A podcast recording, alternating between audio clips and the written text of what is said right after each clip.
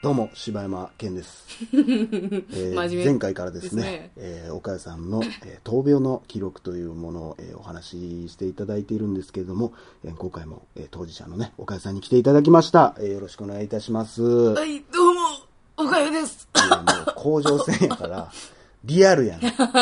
多分そんなんなってたんやろうし。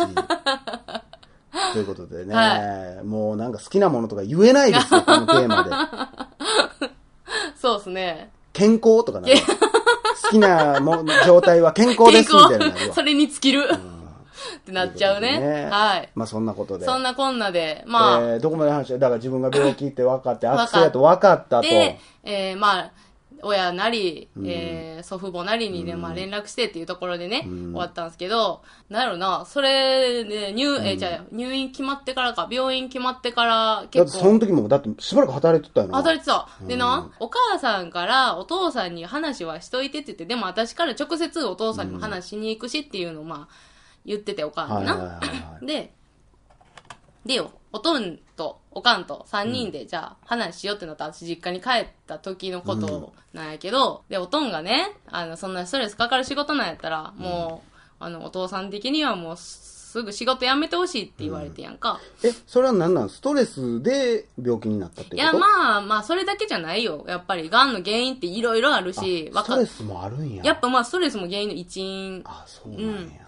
まあ、それだけじゃないよ、やっぱり。いろんなもんがあんねんけど、まあ、そんなんやから、やめてほしいって言われたけど、もう多分私の今のその精神状態は、仕事辞めたら、まあ家にずっとおるわけやんか。いや、それは余計きつい。多分もう精神崩壊すると思って、何か気を紛らわせるようなことは絶対いるし。いや、もうそろそろ1万円をだって9000円下ろしたら、だってで頭おかしになるようなそんなもん無理やってそうそうそう。すぐ頭おかしになるからな。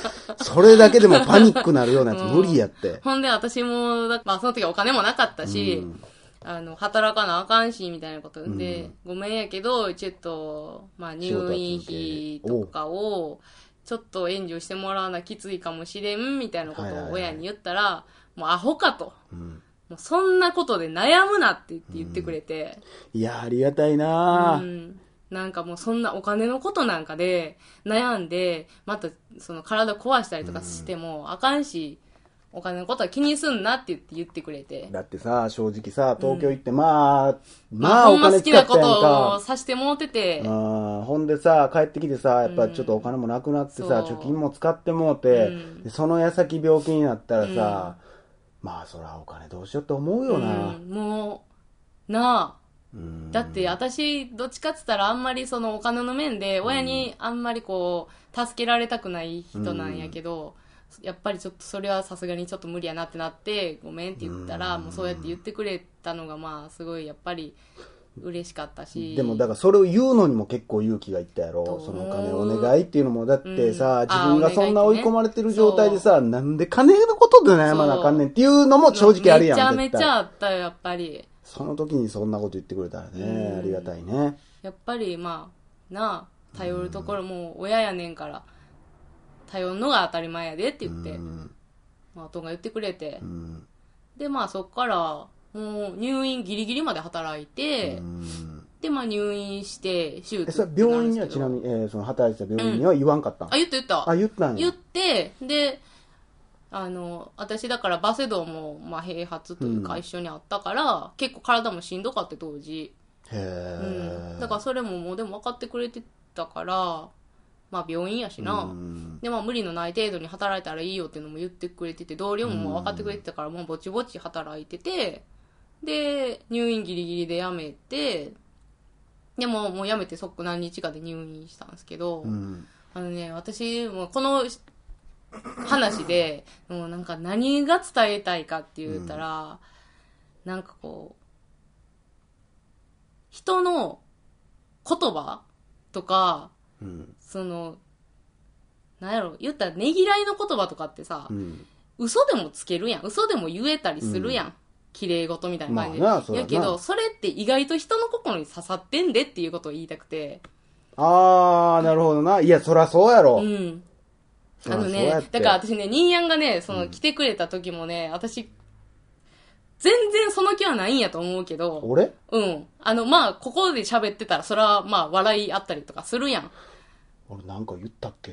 じゃあじゃあじゃあ何、何を言われたとかじゃなくて、そういうことじゃなくて？なんかこう、まあ、笑かしてきたりとか、はいはいはいボケかましてきたりとか、っていうのって、こう、もう俺とはもうなんか重みがちゃうからな、会話をしてるっていうだけ、楽しい、何気ないこの会話ってなるやろうからな。だからなんか私はあの時は、まあやっぱり手術何日か前、2日前ぐらいで、ものすごい不安やってん。まあな。だって私入院、あ、じゃあ手術して、あの、首切るから、声出えへんくなるかもしらんっていう、そういうのとかも全部説明されてるわけやから、あの、まあ、そういう恐怖とかもあったりとかしてる中で、全然笑かしてきよるやん、こいつみたいな。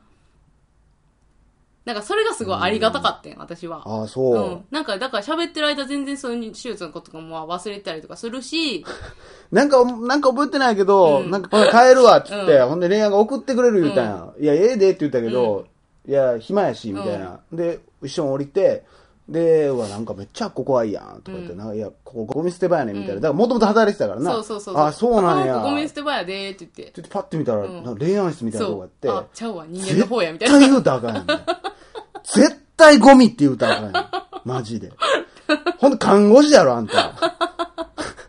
絶対呪われるわ。そうそうそう。っていうのあったな。まあそういうたわいもないな、はいボケがな。ボケとかあんたの間違いやけどまな。あね、それとか、まあ、あのー妹ちゃんとかも、うんあのー私、だからその集中治療室に入ってる時とかもね、ねもうね、自分が何もできへんのがうん辛すぎて、でもすぐにそのお見舞い行けるわけじゃないし、うんずっと家で泣いててくれてんで、また泣くのできた。ずっと泣いててくれてんで。今日も同じぐらいの時間にね。そうですね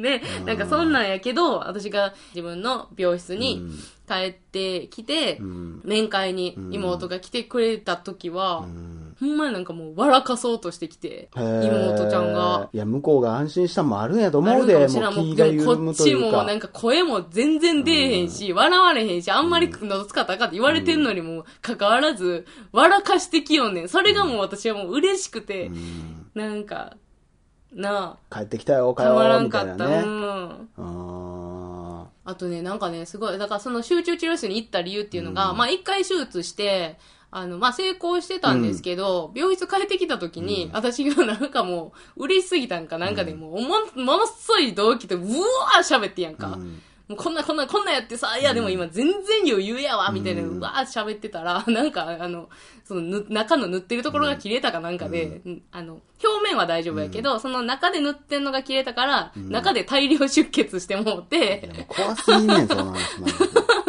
だから、外面は、だえー縫われてる状態やから、血が出るところがないやん。はあだからそれが、あの、気管圧迫して、あの、息できになってきて。じゃあ、ほや、マジで。おかよめっちゃ顔青白になってきて、あ、ごめん、ちょっとしんどなってきた、みたいな。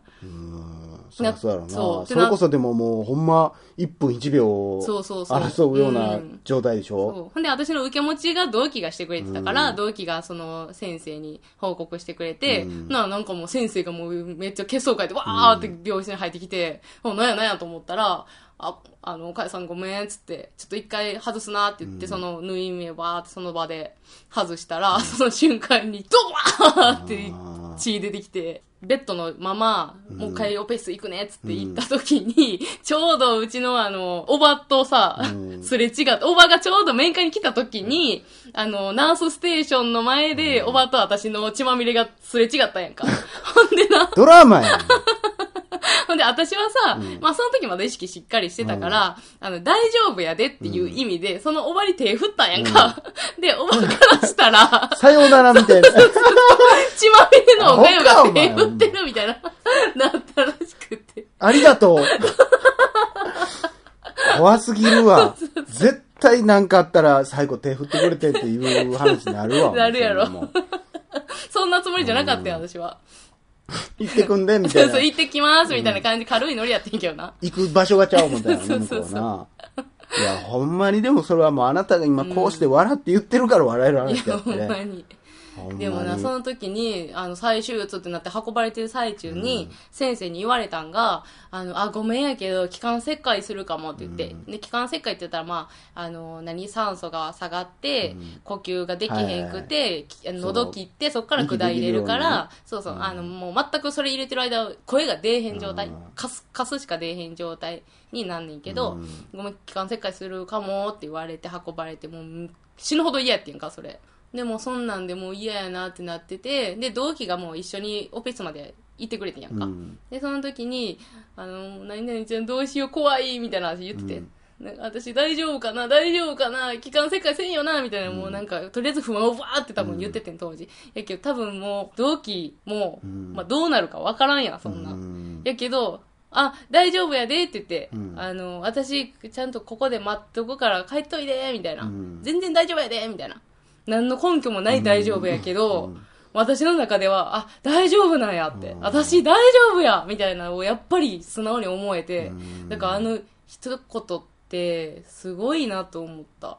まあ、そうやろうな。だってもうほんま全然知らん看護師さんでもさ、うんこう倒れてて、うん大丈夫ですよ、なんとかさんとかって言われたら、うんやっぱりちょっと安心するもんな。まあ、それこそ看護師やったら逆にいろんな情報知ってるから怖いんそう、かなっていうのもあだから、るんやけど。その、安易に大丈夫って言われへんねんけど、だからそこはまあ同期とっていうのもあるかもしらへんけど、なんかその言っ、たらあかんのあれって。いや、ほんまに、だって全然大丈夫じゃない人に対して大丈夫っていう、何の根拠もなく、やっぱり言ったらあかん、あかんっていうルールはないけど、モラルとして言わへん。えーそうなんや。うん。え、なんて言うの？じゃあ。あのーいや、ほんま困んで、でもそういう時って。あのーだからほんまにドラマとかである、うんもうこっちもが、私も最善尽くしますねとか、まあ先生がちゃんと見てくれますからとか、安心してくださいみたいなのは言うけど。あ、安心してくださいは言うてんや。あ、まあ大丈夫ですよ、言うたらあかんねや。お前大丈夫って言うたやないかってなるんや。うそうそはあ、でもそうやって落ち着かすのも一つの仕事やんう。か。うん、そうそうそう。でも、もうやっぱりその患者側からしたら、やっぱりあの一言はね、すごい救われたから、まあなんか。まあ言ってもだって半パニック状態でしょそうそう、ほんまにねパニック。で、なあ、やっぱりちょっと安心して手術に臨めたしうん、その、ガーってこう私の首を圧迫して血を抑えてくれてる研修医のイケメンの顔も覚えてるし、とかイケメン情報いるそれ。いる。ものすごいイケメンやって、ほんで、わーって抑えてくれてるから顔近いから、めっちゃドキドキしたもん。え、マジで言ってんの？うん。ちょ、引くわ。もうずっと谷間見てたみたいな話だもん、だって。まあ、ずっと看護師さんが押さえてくれてて、俺もうおっぱいがさ、たわわなさ、って言ってるのもめっちゃ引いてるわ、今。なんでや。あんな心配してた時に、そんなおっぱいの谷間見てたんや、こいつ思ったら。いやーもうなんかふとほんま、ああ、イケメンやなーみたいな感じやったな。で、その後も、まあでも、手術終わってからは回復も早かったんですけど、ね。だって思いのほかだって早く退院したしね。そうやな。だから、2回目の手術して、1、2週間ぐらいかな。うんでそんなもんなんやって思ったもん。ん。ICU 入ってさ、そんなもんなんてそんな思ったもん。もんなのよね。人間ってタフやな。うんで、なんかね、これすげえな、なんかこう、いろんな優しさの形があるなって思ったのが、ううんちのおかんがね、毎日面会来てくれとってんやんか。はいはいはいはい。でうちのおかん結構趣味でプールとかもやってて忙しくしてんねんけど、なんかもう毎日来てくれるから、うん。もう申し訳ないっていうのもあるし、もうほんまにもう飛び飛びでいいよって言っててんけど、なんか来たいからって言って、うん。お母さんが来たらまあ安心するからっていうのもあるし、みたいな、うん。で。私もやっぱしんどい時もあるから、うん来ても何も喋らん時とかもあったりとかしたり、でやっぱりなんかずっとな、もう暇やねんとりあえず。外出できへんし言うと。ったな。暇地獄。で、ずっとイライラしてて。んで、その時におかんとか来てたから結構イライラで返してたりとか、うんまあしちゃっててん当時。うんでも今思うとそれもめっちゃ申し訳なかったんやけど、まあでも俺も絶対同じことになると思うわ。うんもうだって考える時間山ほどあるしさ、うん嫌なことも考えたりうさ。んうんそうそう。ほんで、まあ、まあ、おかんはそうやって毎日来てくれてて、うんで、おとんは、えっと、手術の日も、まあ、こんかってんやんか。手術終わってからもう。ん。で、まあ、なんでかって聞いたら、うん怖いからっていうのは、まあ、言ってたり、うん。おとんもちょっと精神的にちょっと弱いとこがあるから、うんちょっと自分がやられちゃうから、みたいな。はいはいはいはいはい精神的にね。って言って、まあうん、来はらへんかってんけど、結局私なんか今思うと、まあ、それって親父が不安な顔とかを、うん。その手術前の私に見したら、うん私まで釣られてちょっとこういや、沈むっ。ていうのが、まあ、親父の中であっての、うん、そそう。そういう優しさやったんやなって私も当時気づかんかって、うん今思ったらやっぱそうなんかなあいつっていう。ひどいやつやと思ってたんや。いや、ひどいっていうか、あ、なんか、あの、チキンやなって思ってて。ああ、いや、ちゃうちゃう。だからやっぱそういうとこって女の人って強いから、うんやっぱお母さんはね、やっぱそうやって生きて、うん毎日そうやって強くいけるかもしれんけど、俺もやっぱそうやろうけど、やっぱりきついもんな。なんかチキンやなっていうのも思っちゃったうし、ん。あ、やっぱり、まあ、そうやな、なんか、ちょっと距離も感じてもうたんや少なからず、あ、来えへんねや、来てくれへんねやかな、っていうのもやっぱりちょっとあっまあ、それでも俺は行かなあかんと思うけどね。うーん。1分でもいいしうん、仕事やからって言ってもいいし、もうほんまに寝てる間に来るだけでもいいし、まあでもやっぱり案の定ね、私が安定して落ち着いたよっていうのを、うん。お母さんが知らせてから、まあ来てくれた時は、うん。やっぱりちょっと冗談交じりで、満面の意味で来てくれたから、やっぱりなんか、あ、お父さんやなと思った。ん。なんか。うん、やっぱ男は不器用やから、やっぱり不器用やな。分からへん。だからその行った方がええって俺も今言ってるけど、実際自分の娘ができて、うん。やっぱりね、やっぱそういう局面ってあるやん。うん。こうな絶対泣いたらあかんっていうとこでも、やっぱ泣きそうになってまうし、それとか私だって、おとんのその泣いてる顔とかってあんま見たことないから、うん。だってそれ見たら絶対不安になるやろ。なる。だからそういう泣き顔とかも見たくないし、うん。っていうのもあって、やっぱり、こう、笑ってる顔で入ってきてくれて、やっぱり良かったなっていうのも今思えばあるからさ、ほんま病は気からも絶対あるからな、うん。それこそ手術とかうんね。やっぱそういうおとんの優しさやったのかなって今となってはやっぱ気づくとこかな。だから、あれやで、おとんが実家でさ、うんそのなんか、見えてたってその怒ったらあかんねんで、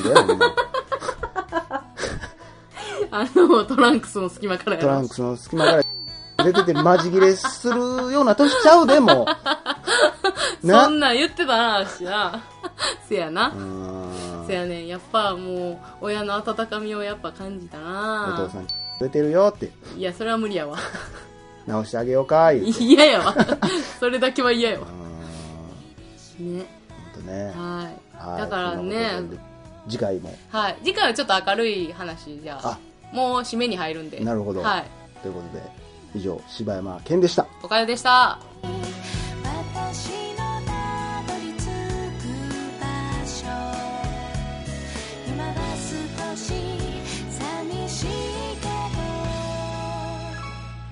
私は大丈夫